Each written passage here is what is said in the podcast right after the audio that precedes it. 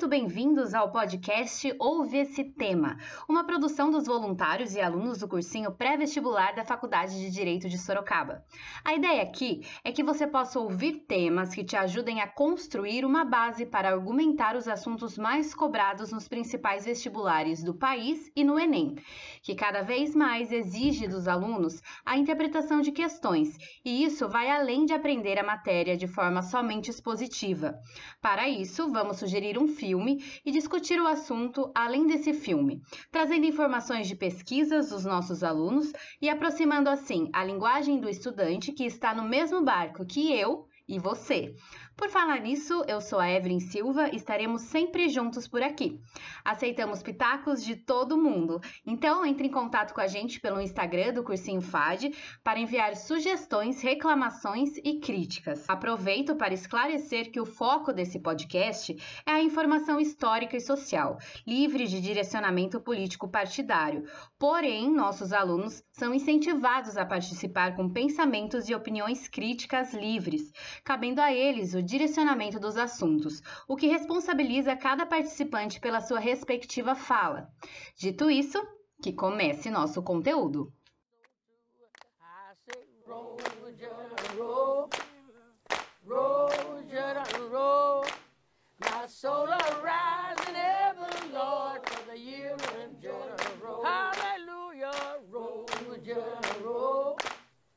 roll, roll. Soul in heaven, Lord, for the year when Jordan Hoje a gente vai falar sobre o filme 12 anos de escravidão. Se você assistiu, reconheceu essa música, que é de uma das cenas mais marcantes do filme. Mas se você não assistiu, não tem problema. O foco aqui vai ser o contexto em que ele se passa. Em um minuto, o professor de formação política, Rafael Pio, vai contar pra gente a sinopse do filme, para você ficar ambientalizado. Solomon Northup, que é o protagonista, é um escravo liberto que vive em paz ao lado da sua esposa e filhos. Um dia, após aceitar um trabalho que o leva a outra cidade, ele é sequestrado e acorrentado. Após isso, é vendido como se fosse um escravo. Então Solomon precisa superar as humilhações físicas e emocionais para sobreviver a essa longa jornada de escravidão que ele vai viver. Ao longo de 12 anos, ele passa por dois senhores, Ford e Edwin Epps, que cada um, à sua maneira, exploram seus serviços, sempre retratando aquela questão da escravidão, de como as pessoas são humilhadas, como elas são exploradas, e o protagonista ele vive neste filme exatamente isso, tentando trazer à tona o sofrimento que é a escravidão, tudo aquilo que os escravos passaram nos nossas centenas de anos de escravidão aqui no Brasil e também no mundo. Esse filme ele retrata muito bem, inclusive foi indicado a nove Oscars, todo o sofrimento da pessoa na situação escrava. Todo o sofrimento que ela passou na situação em 12 anos sendo explorada, longe da sua família, tentando buscar um serviço digno, mas acabando caindo nas garras de dois senhores que vão exatamente explorar a pessoa dele e levar ao limite todo o sofrimento e dor que o protagonista vai viver nesse filme. E 12 anos de escravidão é baseado em uma história real. Apesar do foco ser a história de um afro-americano, podemos fazer um paralelo sobre a escravidão em toda a América. O professor Bruno Spínola, que sugeriu o filme dessa semana, explica pra gente por que é interessante trazer essa obra para discutir o contexto histórico e político. Bom, pessoal, eu escolhi esse filme, 12 anos de escravidão, primeiro que porque como obra é, cultural, né, obra de cinema, como filme é muito rica, é muito bem produzida, é uma obra que foi aclamada pela crítica, que fez e faz até hoje muito sucesso. Segundo que porque eu acho que ela nos traz uma reflexão muito grande, né? Uma análise comparativa da realidade com a obra e, e da história com a atualidade, né? Uma das maiores funções sociais da cultura e da arte é justamente essa, é trazer uma reflexão. E eu acho que a reflexão que esse filme traz é muito boa, não só em relação à escravidão em si, como também a, as relações de trabalho, né? Então a gente consegue fazer uma reflexão sobre a evolução da escravidão, sobre os reflexos que a escravidão é, trouxeram para a nossa sociedade contemporânea e sobre a própria aceitação que a sociedade à época tinha né, é, da escravidão. E a gente faz uma analogia com os tempos de hoje. Né? É, apesar de a gente não ter escravidão como tínhamos antigamente, muitos dizem que hoje a gente vive é, a escravidão moderna, isso é, a pessoa tem uma remuneração, um trabalhador, e ao mesmo tempo continua, né, continua escravo, continua preso àquele trabalho, mesmo sofrendo e mesmo tendo uma remuneração muito baixa por aquilo. E ao mesmo tempo a gente consegue perceber que grande parte da sociedade à época da escravidão ela aceitava aquela prestação de trabalho, aquela relação de trabalho como algo normal, a gente vê que hoje é, grande parte da população acaba aceitando e tendo como normal é, relações de trabalho que muitas vezes são demasiadamente prejudiciais ao trabalhador.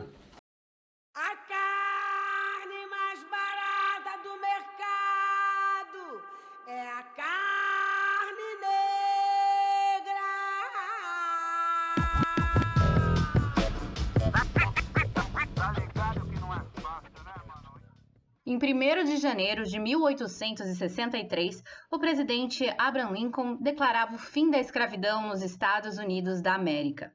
Depois de um período marcado por guerra civil que dividia o norte e o sul do país. Lembra da Guerra da Secessão?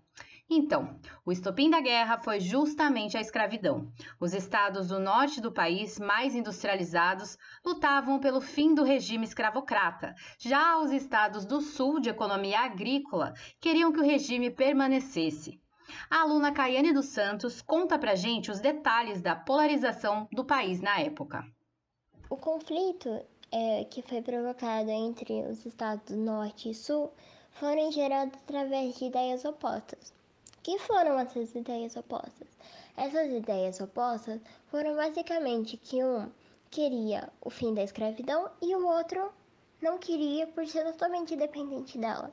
Então, os estados do sul eram totalmente dependentes das, da mão de obra escrava. Eles precisavam de escravo para obter a sua matéria-prima e até mesmo a exportação que era feita para a Europa.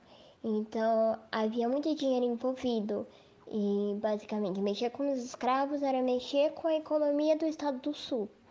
Então eles eram totalmente contra as ideias do estado do norte, que era o trabalho assalariado e a articulação poderosa do comércio, sendo, cara, você vai ser livre, a gente vai te dar um trabalho, você vai trabalhar, você vai ter o seu dinheiro e também mas vai contribuir para a articulação poderosa do comércio. Então, o comércio ali ia gerar sem o utilizo da mão de obra escrava, enquanto o sul precisava da mão de, da mão de obra escrava para gerar ali sua economia. Então, a partir dessas ideias totalmente opostas é, e queria beneficiar uns e prejudicar outros, é, teve-se vários fatores políticos, econômicos envolvidos ali, para então ter uma decisão se iria ser aprovado ou não o fim da escravidão. Então, é, o Sul ele via os escravos como uma necessidade para gerar então a economia, para ela crescer. enquanto o lado norte ele é, acreditava que não precisava mais da mão de obra escrava, que eles eram independentes dessa mão de obra e que eles podiam dar é, uma condição melhor para esses escravos, eles poderiam ser homens livres, trabalhar. Então, o comércio seria, é, digamos que o comércio não deveria ser prejudicado então era você é livre sem prejudicar o comércio. Então era basicamente essas ideias e foi por isso que o Estado do Sul resistiu tanto ao, ao fim da escravidão, que veio ocorrer em 1820 entre o período de 1850. Foi basicamente nesse período de transição que enfim então ocorreu a abolição da escravidão nos Estados Unidos. E trazendo o assunto mais para o Brasil, a aluna Ana Lúcia de Souza explica os detalhes do começo da escravidão no nosso país, como a sociedade da época encarava esse regime e quais foram os caminhos para a extinção da escravatura por aqui. E ela cita nomes importantes, então atenção. No período colonial, com a expansão do plantio de cana, os portugueses precisavam pensar em alguma mão de obra barata. Visto que escravizar os indígenas não deu certo, porque eles apresentavam muita resistência, eles começaram a trazer o tráfico de escravos para o Brasil, para ver se aquilo ajudava na colônia. Então, milhões de escravos despontaram no território brasileiro durante os anos 1500 e 1800, que é o século XVI e XIX, vindo diretamente da África. Concluindo, a sociedade não só aceitava a escravidão como algo normal, como adotavam muito bem o sistema. Ou seja, para você ser um senhor que tivesse um status muito alto numa sociedade, que é a sociedade colonial, você tinha que ter um número considerável de escravos. Quanto mais escravos você tivesse, mais rico você era. A gente pode notar que do século XVI ao século XIX é um período de 300 anos que uh, rolou a escravidão, que ninguém levantou uma bandeira e falou assim, vamos parar com isso, e ninguém falou que os que isso estava errado. Então, a gente para de contar a partir dos, de 1850, quando a, a Lei Eusébio de Queiroz foi sancionada, ou seja, o tráfico marinho foi totalmente proibido, não podia mais ter os navios negreiros que traziam os escravos para o Brasil. E era uma das principais é, rotas, era o Brasil. Então, o Brasil enfraqueceu muito em questão do, da escravidão nesse contexto, mas não quer dizer que acabou. Porque começou a existir o tráfico interprovincial, ou seja, as províncias que estavam passando por necessidade na época, que, por exemplo, o Nordeste, eles começaram a vender os escravos que eles tinham para as, as províncias que estavam vigorando, que, por exemplo, o Sul. Então, apesar do tráfico é, marítimo ser abolido, ainda acontecia um tráfico interprovincial, eles ainda tinham essa ideia de que o escravo era uma mercadoria. Então, a gente também para de contar que a sociedade não vê isso como algo errado em 1880, que é mais ou menos a época que o iluminismo começa a chegar no Brasil. Então, as pessoas tinham outra visão e tinham outra ideia e começaram a apoiar o movimento abolicionista, que foi um movimento formado por um grupo de pessoas de diferentes classes sociais, pessoas muito importantes também, como por exemplo o poeta Castro Alves, que aprovavam a abolição completa da escravidão.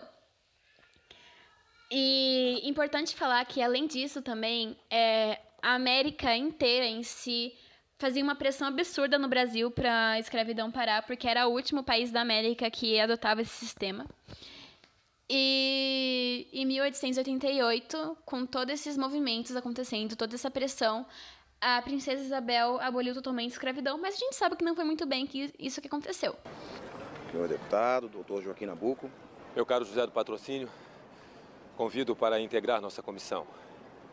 A princesa Isabel nos espera. Obrigado. Muito obrigado. Senhores deputados, senhores senadores, talvez fosse bom incluir o doutor Lopes Trovão, grande batalhador da abolição. Claro, muito bem lembrado. Obrigado pela deferência, mas só entrarei nesse palácio quando o Brasil for uma república. A liberdade dos escravos está muito acima das nossas ideologias políticas. O senhor está seguro de que essa lei será assinada? Podem preparar a festa. Muito bem, muito bem. Se essa lei não for assinada, o povo todo que aqui está fará não uma festa, mas uma guerra.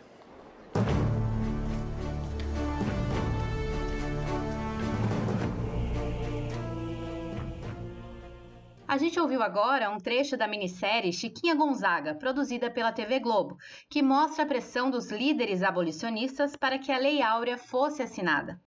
A aluna Raíssa Rezende fala um pouco mais da resistência política e econômica que lutava contra o fim da escravatura no Brasil, traçando um paralelo com o fim do período nos Estados Unidos.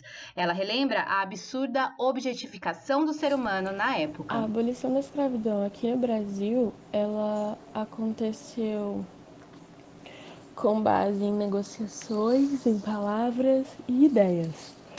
O, e como exemplo, a América do Norte foi super diferente.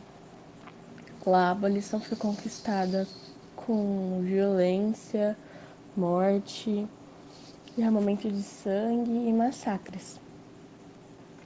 E o processo de abolição da escravidão aqui no Brasil, ele começou em 1823 e percorreu até 1888, durando cerca de 65 anos, porque os escravocratas, de forma alguma, de maneira alguma, aceitavam abrir mão de, dos seus escravos e de seu poder. Eles não não aceitavam perder o objeto deles, que eram os escravos. Eles não queriam deixar de ter o poder, o domínio sobre outro ser humano. Eles eram contra a abolição por causa disso.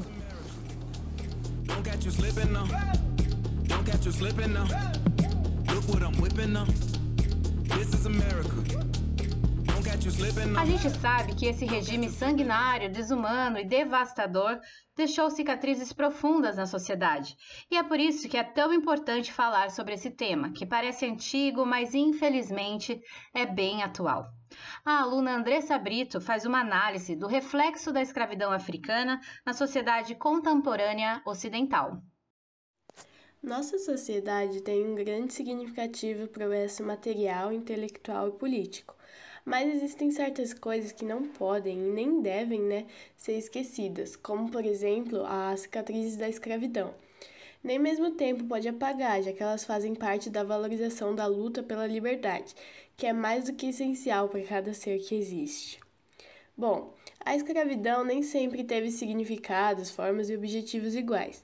Na antiguidade, por exemplo, o principal alvo era aqueles prisioneiros de guerra e devedores. Com as expansões das grandes potências, o foco passa a ser de caráter racial, com a África sendo o principal país afetado. Porém, quando a escravidão começou a declinar, pode-se dizer que os motivos, além de serem os movimentos abolicionistas, é claro, também foram as mudanças socioeconômicas, que precisavam substituir escravo por um consumidor, por assim dizer. O que leva à conclusão de que a escravidão ainda não acabou, porque é possível ver os reflexos dela, mesmo que encobertos, nos dias atuais, já que ela está relacionada à herança cultural, à desigualdade e à impunidade que se vê hoje. Existem medidas que visam reduzir essa discriminação que foi sofrida historicamente pelos negros, já que é fato que até hoje a população negra ocupa um espaço subalterno em relação à população branca. Digo subalterno na questão de ser sempre prestar serviços à população branca, uma coisa que acontecia antigamente.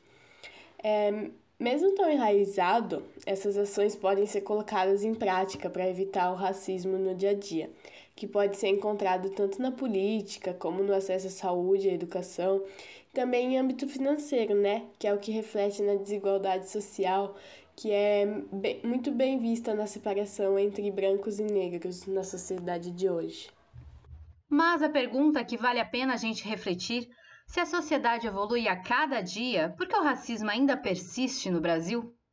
A aluna Lores Ferreira Silva explica que no fim da escravidão no nosso país não foi dado suporte a milhares de famílias que se viram livres, mas desamparadas. Racismo é um problema que persiste ainda hoje porque ele está estruturado na nossa sociedade. Lá atrás, quando houve a abolição da escravidão, um milhão e meio de pessoas negras foram deixadas na sociedade brasileira sem nenhum suporte. E por conta dessa herança histórica, vinda de centenas de anos de escravidão, nasceu o racismo estrutural. Na visão eurocêntrica, povos de origem europeia seriam mais inteligentes e capazes de prosperar, enquanto negros e indígenas eram considerados animais. A partir da abolição, os negros não tiveram para onde ir, e surgiu o estigma de que negros eram preguiçosos e não gostavam de trabalhar. E infelizmente, naquele momento, os lugares, a sociedade e as oportunidades ainda preservavam o pensamento escravocrata e calavam a voz dos negros, tanto que não foram criadas leis para combater o abismo social, fazendo com que os recém-libertos escravos fossem morar onde ninguém queria, como os morros e as favelas, sem emprego, sem moradia digna e condições básicas de sobrevivência. Ainda hoje, depois de 132 anos de abolição, é muito difícil para a população negra ascender economicamente.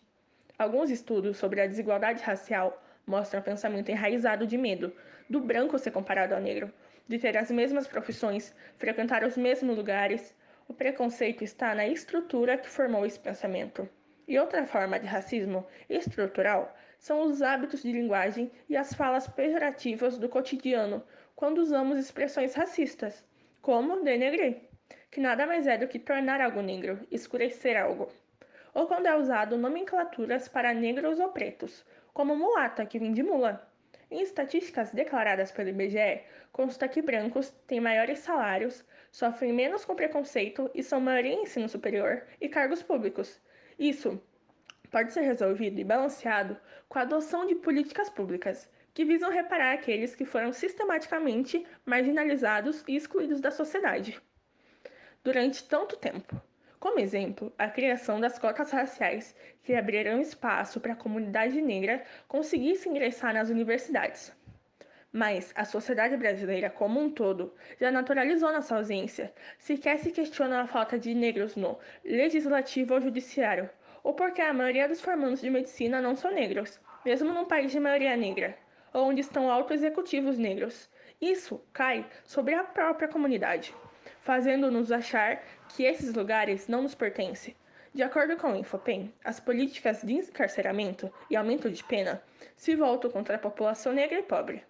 Ainda após isso, tem pessoas que dizem que é só se esforçar que conseguimos, como se fosse possível chegar no mesmo lugar e no mesmo horário, saindo centenas de anos de atraso. Não basta não ser racista, tem que ser antirracista. E para complementar nosso assunto, trago também dados interessantes para você pensar e integrar seus estudos sobre o tema. Nessa sessão, vamos sempre citar as fontes para você buscar as informações direto nos órgãos de pesquisa.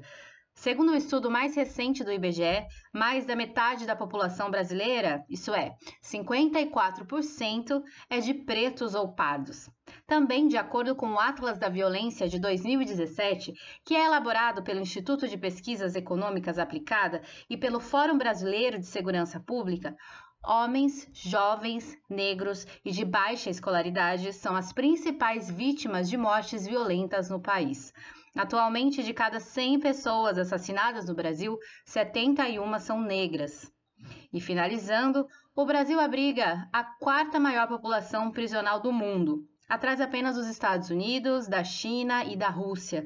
E segundo o Levantamento Nacional de Informações Penitenciárias, mais da metade, 61,6%, são pretos e pardos. Realidade muito triste, né, gente?